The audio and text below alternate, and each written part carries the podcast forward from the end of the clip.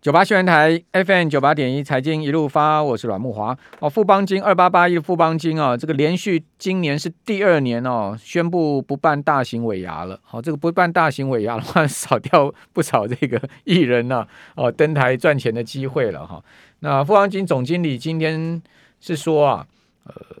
哦，疫情在欧美国家还有上上下下起伏嘛，难以掌控。好，所以呢，今年呢已经决定不办集团尾牙大型活动啊。但是呢，呃，各子公司啊还是可以办小型尾牙了。好，比如说呃富富富邦证哈，你们就自己去办吧。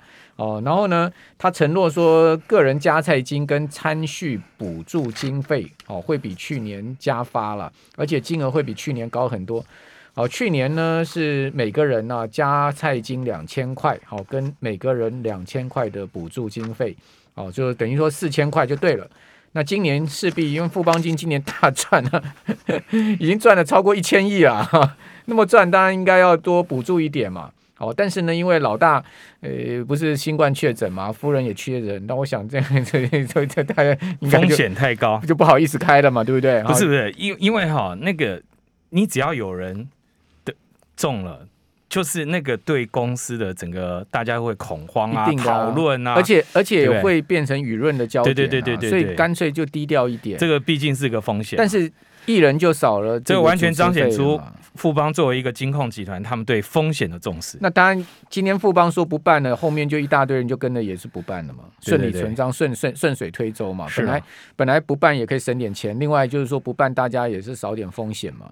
好，这样其实对餐厅业者应该比较好，也不见得啊。他会分散嘛，哦、因为以前的话就是集中啊，那就只有少数的业者才可以啊，就半半桌的就没有对对对，对，因为以前都是在大型的那种活动中心、体育馆，其实也是帮忙大家，帮忙餐厅啊，对。可是小型的餐会子公司未必会办，好，这个可能。那个参会那个子公司就说，今年今年我觉得一一定要办啊，因为因为集团呢，贵我我们我们我们目前还没决定啦，但是我相信我们今年一定会办，因为因为很重要一件事，因为今年有疫情嘛，那疫情事实上呃大家在家上班哈，其实你会看到那个居家上班以后，对于同事之间，特别是新同事，那你如果今天新同事，哎。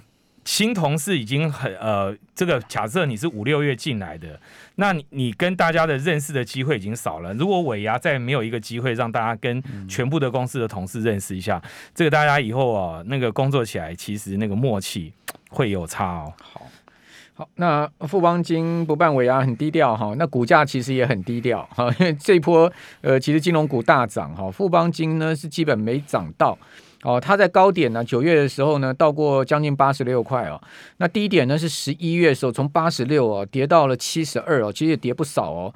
那最近一直压在月季线之间整理哦，今天是收跌一毛，收在七十四块三哦。所以这一波富邦金股价真的可以讲说，十一月以来没啥表现哈，因为呃整个其他像。呃，星光金啦、开发金啦，真的是大涨特涨了哈。所以说，富邦金相对股价也很低调。好了，那我们今天不再谈富邦金了哈。呃，在我们节目现场是商周集团总经理朱继宗哦。同时，我们现在开放 YT 直播，听众朋友您可以上 YT 啊、哦、来呃看我们的直播画面。当然，您听广播也是非常欢迎的。那今天我们来谈这个台积电了，对不对？对。哦，你们最近这个目标瞄向台积电，据说你们对台积电在台湾。呃，不断的设晶圆厂是有意见的，是吗？有意见。对没有啦，我们只是说我们要从一些不同的角度来思考这件事。好，那我们不会有意见啊，因为这个对台湾毕竟还是一件好事啦。那那其实我我我想我们今天谈这个题目啊，就是我们讲说这个我们这一期的封面故事做了这个疯狂金元岛哈。那疯狂金元岛的意思啊，其实关键就是说台湾因为这个半导体产业哈，因为台积电的这个。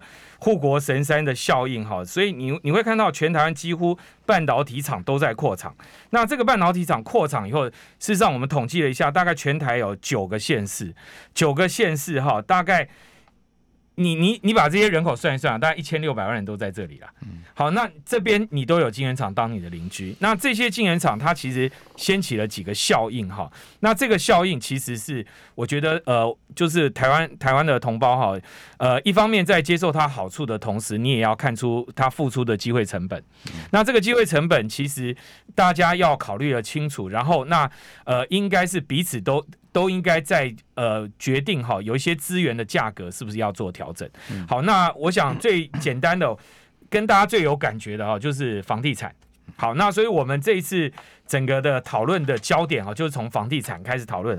那呃，我最近这一一个多月以来哈，其实到到这个特别去新竹哈拜访了两次。那所以在新竹哈，我我我觉得哈，我看完这些资料以后，有三个理哈。嗯，这个这个乡里的里哈，大家一定要认识哈。第一个叫新竹的关心里，嗯，好，关心里据说就是全台湾哈这个高级住宅这个所得最高的里，好，关心里。是根据国税局的资料嘛？对对对，关心里，他因为他在园区的正门口嘛，哈、嗯。那这个关心里，新竹的关心里，大家都一定要认识，因为那边盖的房子啊等等，呃，虽然你你说没有像地堡啊这么有名，可是他现在哈，因为台积电的原因，因为半导体厂的原因啊，急起直追。那另外有一个叫台南哦，善化哦，那我们这一期有特别介绍，善化房价涨很多，因为那个是南科的。对对对，那个里叫什么里呢？叫莲潭里。莲潭，莲潭里，莲花的莲，嗯，潭哦，就是那个潭子的潭，潭水潭的潭，莲潭里，这个莲潭里哦，有什么了不起的地方哈？嗯、这个莲潭里真的是太了不起了，它有一个国小哈，在莲潭里附近啊，叫小新国小。对，小新国小本来哈，这个学校几乎快要减班到灭校，嗯，一年级的学生本来只有一班，嗯，你知道吗？这今年他一年级的学生进去多少？六班。嗯，马上变六班，嗯，学生人数成长三倍，嗯，而且整个学生啊，就是你看到是什么？台湾的出生人口率是在大幅的下降，嗯，台湾的小学很多小学都要被灭校，对，但是你只要跟半导体厂站在一起，这些小学马上重生了。对，哎，你不觉得这太太 amazing 了吗？所以那个家长会可以在台积电里面开嘛？对不对？不，不是，不是，不是，这 这个这你根本就不需要进到台积电，因为他们啊，这个我们我们的记者采采访到一个妈妈，这个妈妈呢，当初她是为了她跟她老公两个，说他们觉得说，哎，小孩子啊，这个教育很重要，所以他们原来想说，哎，我们到善化，到善化哈。住宅价格比较低，因为大概他们是五六年前买的房子，那所以那时候相对是比较低档，他们就进去买了。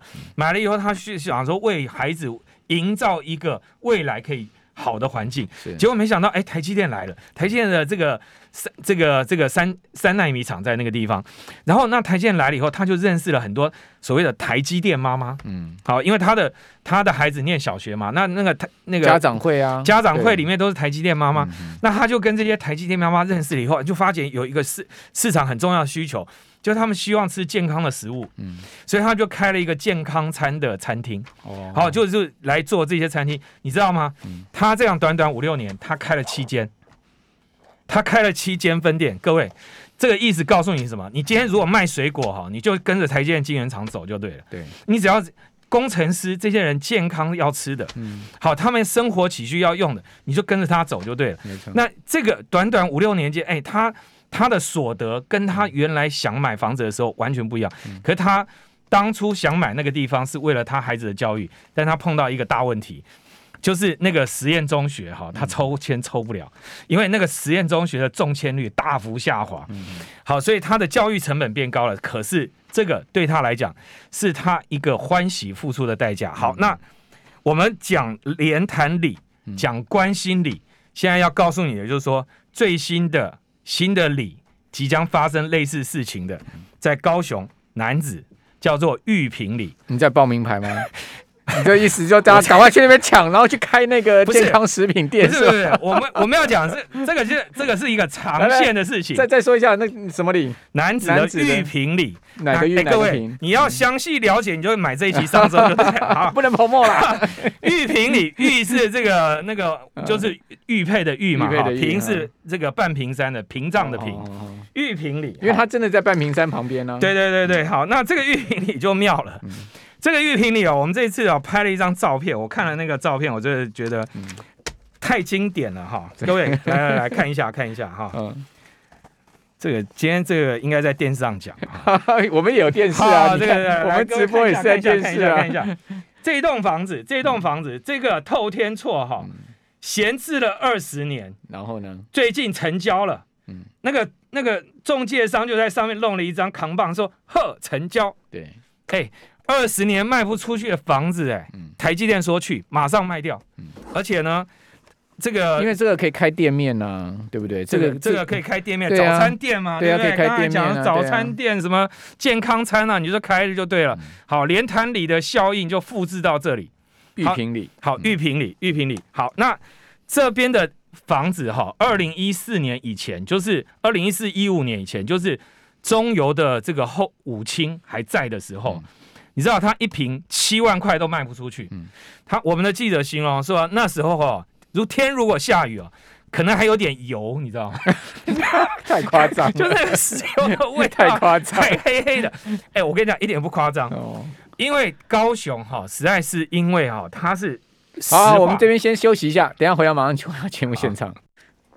九八新闻台 FM 九八点一财经一路发，我是阮木花。这一期的商周以及上个礼拜我们访问天下哦，这个不约而同封面报报道故事哦，都点出台湾现在的问题哦，而且都是以台湾现在目前的整体呃大的环境啊、房市啊、经济发展作为封面报道故事。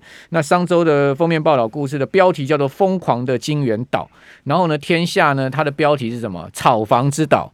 其实这某种情况有些连结哈。那刚刚呃，商周集团总经理朱继东讲了很多这个很生动的啊，这个现场的观察也的确了。我个人也真的觉得很疯狂了。哦，就是说，呃、但但但我的我的观察或者我的角度，我不会这样形容哈。对，那你们标题是这样下的？对对对，我说疯狂的金元岛是说。哎，你开金元厂的确是很疯狂，你你他今天已经是均均匀的散布在每个每个县市，嗯，但是它这个东西跟所谓的炒房哦，其实我觉得是倒，它有一点不太一样哦。嗯、过去我我必须要讲，台湾的房地产你，你你你把它拉回到 SARS 那时候开始，如果从 SARS 那时候你一直开始看，看到二零一六年那一段那一段时间，真正房地产涨的地方是哪里？双北。嗯，双北涨最多，那时候我们都开玩笑啊。你你你如果房子买在高雄啊，你讨个派气啊，那高雄涨十几年都没涨啊，几乎都没什么涨嘛。那这一次我觉得效应是不同的，它是你会看到的，呃，相对双北涨的是少的，它真正是涨涨哪里？新竹以南。所以这个东西其实我觉得才是对的，因为双北已经涨不动了。好，那可是倒过来倒过来，双北已经涨到一个高点了。我觉得关键是什么？国土的利用。你今天国土的利用应该要趁，呃，这一次大家在谈 ESG，全台湾要进入减碳，那我们去寻找我们未来有可能有机会的产业，然后去做做一个好的国土规划的利用，这个东西才是真正有机会有。有发展的，那我们刚才讲说，我们以后进，以男子为例好了。你过去你看到男子，真正在男子愿意投资的是谁？日月光。嗯，我们上个月哈，请日月光的营运长来这个分享。日月光在整个高雄雇佣超过两万五千个员工，那有几个工厂，有几个公司在高雄可以雇佣那么多人，同时它的碳排放量还是一路在压的。你只有少数像这样的公司，然后那有一些公司它有自觉，比如说像中钢，中钢它也雇佣大量的员工，它的碳排也很高，可它有自觉，它开始在减碳。比如说我们前几期在介绍台塑，台塑的人武厂。各位，你坐高铁到了高雄，然后你看到的那个高高的烟囱，谁的？人武厂的烟囱。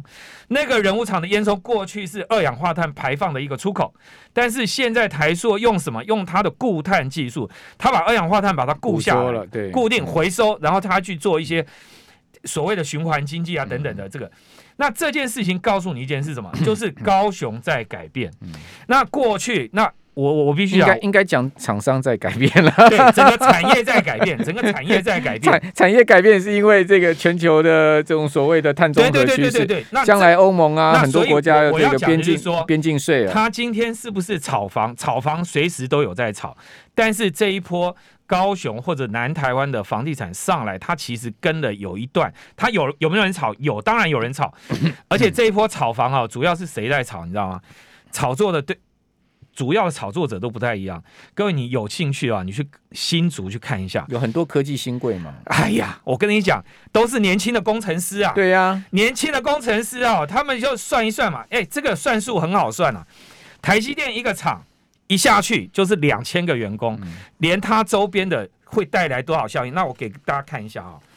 台积电哈员工的人工员工增加数，二零二零它一年增加七千三百人，比一八年你看它从二零一八年只有增加一千七百七十七个，它。到二零二零增加七千三百三十三个，这个是年增加吗？对，一年增加的人数，它年大幅增加，而且它现在跟你讲说，未来两年从二零二二到二零二三，它的扩厂会比前三年快两倍。嗯，那意思是什么？它要盖更多的厂。那当然有一些是在美国，可是每一个厂下去就有两千个工程师。那这两千个工程师住哪里？台积电没有盖宿舍给他们住哦，所以这两千个工程师他一定要住。那这个住呢，谁来给供应给他？哎，于是。老鸟就买一个房子租给谁？租给新鸟，好，对不对？这这这个在新竹已经演过了嘛？那新竹演完了之后到台南演，台南演完了，现在到高雄演，那就是一场一场一场这样演。那其实剧中讲到一个重点，为什么是老鸟买租给新鸟？是因为老鸟就有钱。新鸟没什么钱，对，所以说呢，老鸟因为他们已经在台建久了，股票也好了，那个呃薪水也好了，累积了这个好很多桶金了，他们就买房，然后就租给新鸟。那我跟你讲，新鸟有的也蛮有钱的。新鸟再怎么样没老鸟有钱，啊，没有是爸爸妈妈有钱哦。爸妈爸妈有钱不用租了，爸妈有钱直接买一间的。对对对，对，我有一个朋友，他女儿这个进今年进了台积电，马上就去台积电附近就买房子了，对不对？那。那我老实说，其实我要我要讲这，他们都不是在炒房哦，他们基本上是什么？他们是跟着产业的需求走。我认为这个跟着产业的需求走是对的，但是旁边就有很多人在炒，因为很多人是利用这样的题材开始在炒作嘛。好，那当然政府应该控管是这个炒炒作。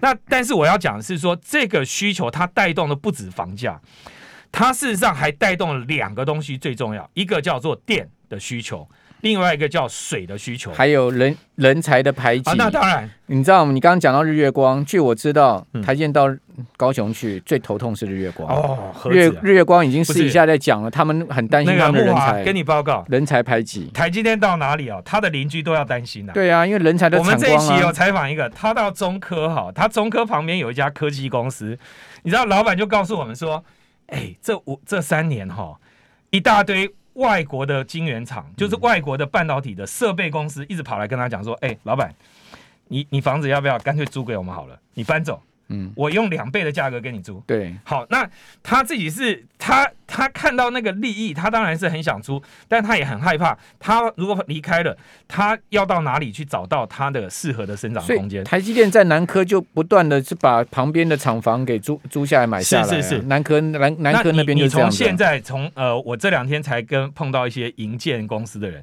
他就跟我讲说，现在连北部北部还缺工还少一点，南部是台中的根本就停工了，因为模板工人全部都被台积电找去了。对，台积电直接跟他讲说，来三倍的价格啦。没错啊。好，那所以现在现在这个基基本上工人非常缺啊。那那这件事情，这老实说。